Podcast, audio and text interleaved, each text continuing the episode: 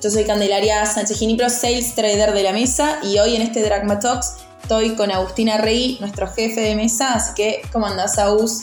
¿Qué tal, Cande? Buenas tardes a todos. Bueno, arranquemos con este nuevo podcast. A ver, vamos por afuera como siempre. Tenemos los mercados cerrando la semana en negativo. El S&P lo tenemos eh, esta semana 2,6 puntos abajo y el Nasdaq un poquito por arriba de los 3 puntos en negativo. Semana donde aumentó la volatilidad y donde el mercado un poco, creo yo que no sabe para dónde disparar, ¿no? Así es, fíjate que a pesar de estas bajas durante esta semana, el estándar está a un 3% arriba en el año y el Nasdaq está 8,5% arriba. El mercado parece, los mercados de acciones de afuera principalmente, creo yo, lo que han hecho, han tenido un excelente enero y han estado si querés, tomando esa, eh, un respiro de esa tendencia, pero para mí no tiene nada definido todavía. Eh, la volatilidad ha aumentado. En enero el mejor momento era de 18 puntos el VIX, que es un indicador de volatilidad que muchas veces mide a través de, digamos, de, las opciones, mide la volatilidad del mercado. Algunos lo conocen, otros deberían de hacerlo. Pero ese nivel, ese índice hoy está casi en 23 puntos. y siempre, Normalmente se usa el 20 como margen de volatilidad excesiva o no, y ya estamos bastante por arriba. Del lado del riesgo. Exacto. Y eso, digamos, lo ha hecho, esa suba de riesgo, por supuesto que, el mercado lo ha hecho bajando. Entonces, por eso vemos el número de estas semanas. Y yo creo que los datos, hoy, ayer vino un dato revisado de crecimiento de PBI para el último trimestre del año en Estados Unidos, que fue, digamos, eh, relativamente malo. Sí. Y malo para el mercado, porque... Los buenos datos económicos son malos para los mercados, sí. Y hoy viene un dato de deflactor de precios, que es el que en teoría todo el mundo dice que la Fed mira, y en el deflactor de precios para enero se esperaba 5% anualizado y vino 5,40%, lo cual también fue malo, por eso tenemos el día rojo que estamos teniendo. Pero no es, esa es la circunstancia diaria sobre la cual comentamos, pero no son, creo yo, determinantes de para dónde va a salir el mercado. Creo que estamos todos expectantes a ver qué pasa. Yo creo un poco que los mercados no tienen mucha, o por lo menos ya no tienen mucha tolerancia a una pausa en la baja de la inflación, ¿no? ¿Crees que por ahí, si la inflación no termina de aflojar y la Fed se sigue mostrando agresiva, que podríamos volver a tener mercados en rojo? por, por tiempos prolongados como vimos por ahí el año pasado, ¿no? No, yo creo que estamos pasando creo que es un escenario, por supuesto, siempre, pero creo que estamos pasando por un periodo de consolidación. Las, oportunidades de, trading que se dan son de corto plazo, entonces los que hacen timing están para bien porque van haciendo, pero no son periodos para comprar y, guardar, por supuesto. Pero esto, cuando el mercado se empieza a tratar de consolidar, creo que se mueve como se está moviendo ahora. Y creo que eso no es malo. Sí hay algo que creo que sí está dándose, que el nivel de inflación bajando es mucho más rígida de lo que muchos creían. O sea, que va a ser bajando, pero no tan fácilmente. Sí, y ese 2% al cual anhelan llegar, a ver, yo creo que lo van a lograr, pero no tan en el inmediato. No, nosotros hemos dicho acá, desde hace poquito, que nos parece que sí va a ir más fácil a nivel de 4 o 5 y mucho más difícil a nivel de 2 3. Pero bueno, vamos a ver yo creo que es una época que es mucho más fácil, me gusta más, y ya lo he dicho, algunos bonos, y, prácticamente esta semana se ha dado una cosa que la, letra a dos años del Tesoro está a niveles de 4,5%. Sí. Eh, entonces me parece una muy buena oportunidad para, para el cash, que hoy el día el, cash de las cuentas sin usar, antes no costaba nada. No, y hoy tiene un costo de oportunidad muy alto. A ver, estás comparando por ahí una letra dos años del Tesoro norteamericano que prácticamente se asocia a un riesgo nulo, a un 4,5, lo comparas con algunos bonos corporativos y realmente te da una tasa muy buena y que te hace sentir que la liquidez hoy te quema en las manos, ¿no? Totalmente, no es barato el costo porque ni es alto. De hecho, a veces, o estaba viendo justamente sobre la letra del Tesoro 2, John Deere, dos años más largo, te paga lo mismo. Exactamente, sí. Entonces, eh, ya hay algunas compañías que pagan relativamente no, no, no justifica el riesgo de comprar esos bonos en compañía cuando la tasa del bono de dos años está en este nivel. Sí. Ojo, esto es circunstancial, ha subido recientemente a este nivel, no estaba así hace dos meses. Pero me parece que son cosas que están buenas. Son oportunidades, yo creo. Sobre todo para el que tiene liquidez en las cuentas comitentes. Bien. Exactamente. ¿Querés que pasemos a mercado local? Que me parece que por ahí un poquito más de chimi para hablar. Como siempre nosotros tenemos un poco una novela armada como país. A ver. Eh, menos mal que fue solo de tres días la semana, ¿no? Sí, menos mal que fue corta, sí, ¿no? Estamos cinco horas acá hablando. Se volvió a hablar de la inflación, se volvió a hablar de escasez en reservas y de nuevos waivers o permisos con el FMI. La sequía no afloja tampoco, no, no nos da respiro. ¿Y en dónde estamos parados hoy? Yo creo que la, veíamos un informe de, Anker, que es la consultora de Luis Caputo, con, con Santiago Bausili, Federico Furiase, Martín Bautier, etc. Ellos resumían muy bien en un pequeño informe que hicieron, donde decían, el gobierno últimamente se está eh, complicando con algunos varios frentes que le están que le, empezaron a jugar en contra, ¿no? O sea, la actividad más baja, los datos de, de EMAE no vamos a poner a ver números, digamos, pero la actividad ha traído números que no son buenos. Sí, por cuarto mes consecutivo eh, vemos contracción, entonces ya empieza a pesar esos números. La inflación se te empezó de vuelta, a ser un problema más visible. Sí. Eh, se aceleró muchísimo y ahí hay un cambio muy drástico respecto al año, al mismo mes del anterior en el gasto primario. Sí, el déficit primario, mira, incrementó un 1121% respecto a enero del 2022, ¿no? Enero suele ser un mes donde normalmente el déficit, por una cuestión de estacionalidad, es bajo y este año realmente fue abrupto el cambio se juntaron muchas cosas. También te volvió el boomerang de haber pisado pago durante diciembre para cerrar los números con el FMI. Para, para cerrar la foto con el FMI, hoy te estás jugando en contra y ya tenés el 46% de la meta del déficit primario consumido, ¿no? Y te quedan dos meses en este trimestre. O sea, que no se va a, cumplir, Y no se va a cumplir todo el año. O sea, todo el año el acuerdo con el FMI no se va a cumplir.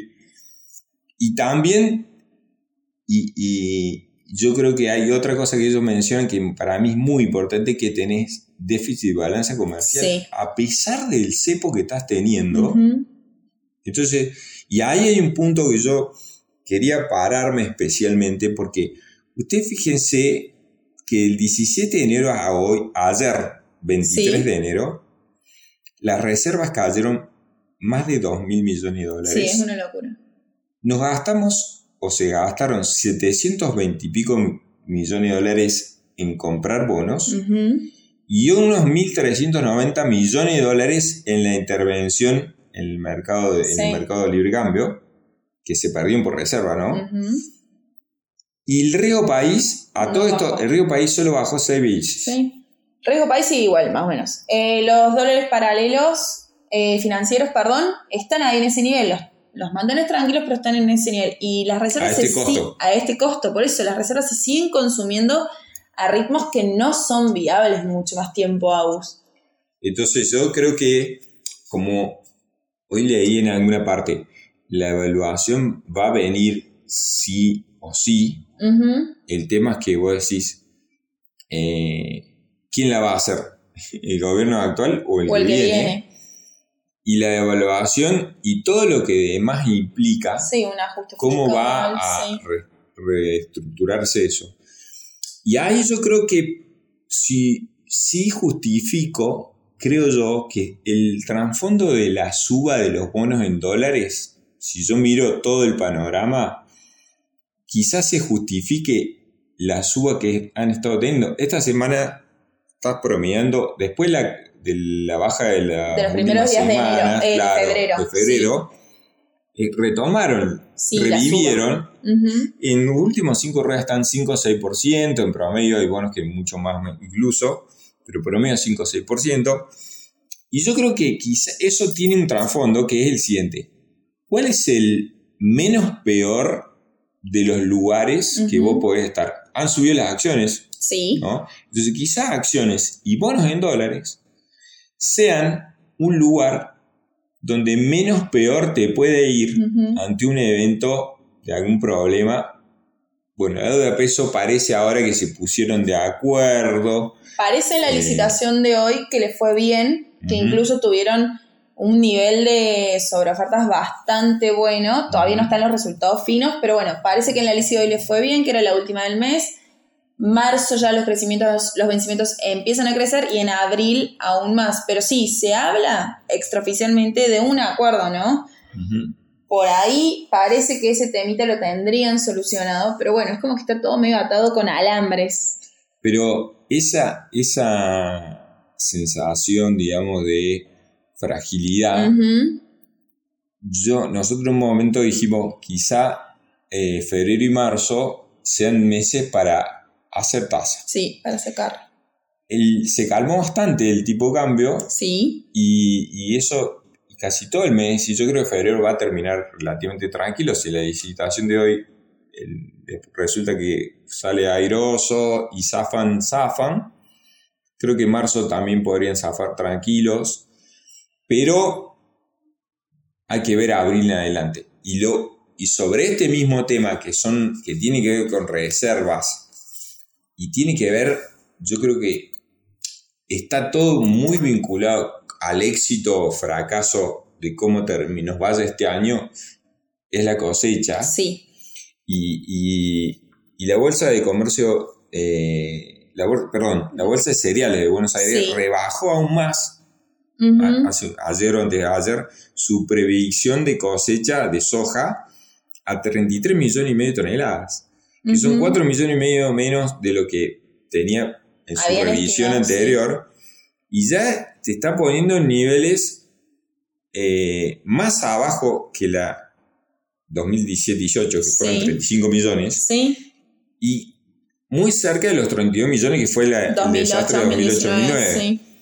Entonces, y eso si, si es solo soja, si yo le agrego todo lo- el maíz también recortaron, te lleva, cuando haces los números, podríamos estar perdiendo o cayendo eh, 15 mil millones de dólares. Sí. Lo que empezamos con 8, 7, a por ahí hace como 4 Y- meses. Y da la sensación que el, que el a ver, que la sequía no está dando tregua. Cada vez que nos sentamos acá, Agus, hablamos y mencionamos este tema, este monto de estas pérdidas o de est- estos dólares no logrados, cada vez es mayor. Eso es lo que preocupa. Sí, yo la verdad que no soy del, digamos, un experto ni mucho menos, pero yo la verdad que cuando la, la otra vez empezó a haber algunas lluvias, algunos empezaron a comentarme, che, esto es bueno, bueno, y pensé que la verdad que me había, no sé por qué razón, dije, bueno, quizá no sea tan Sí. grave, siempre tiene un aire, digamos, de suerte, digamos, que juega, estos gobiernos tienen suerte, Sí, y dije, sí. bueno, o sea, capaz.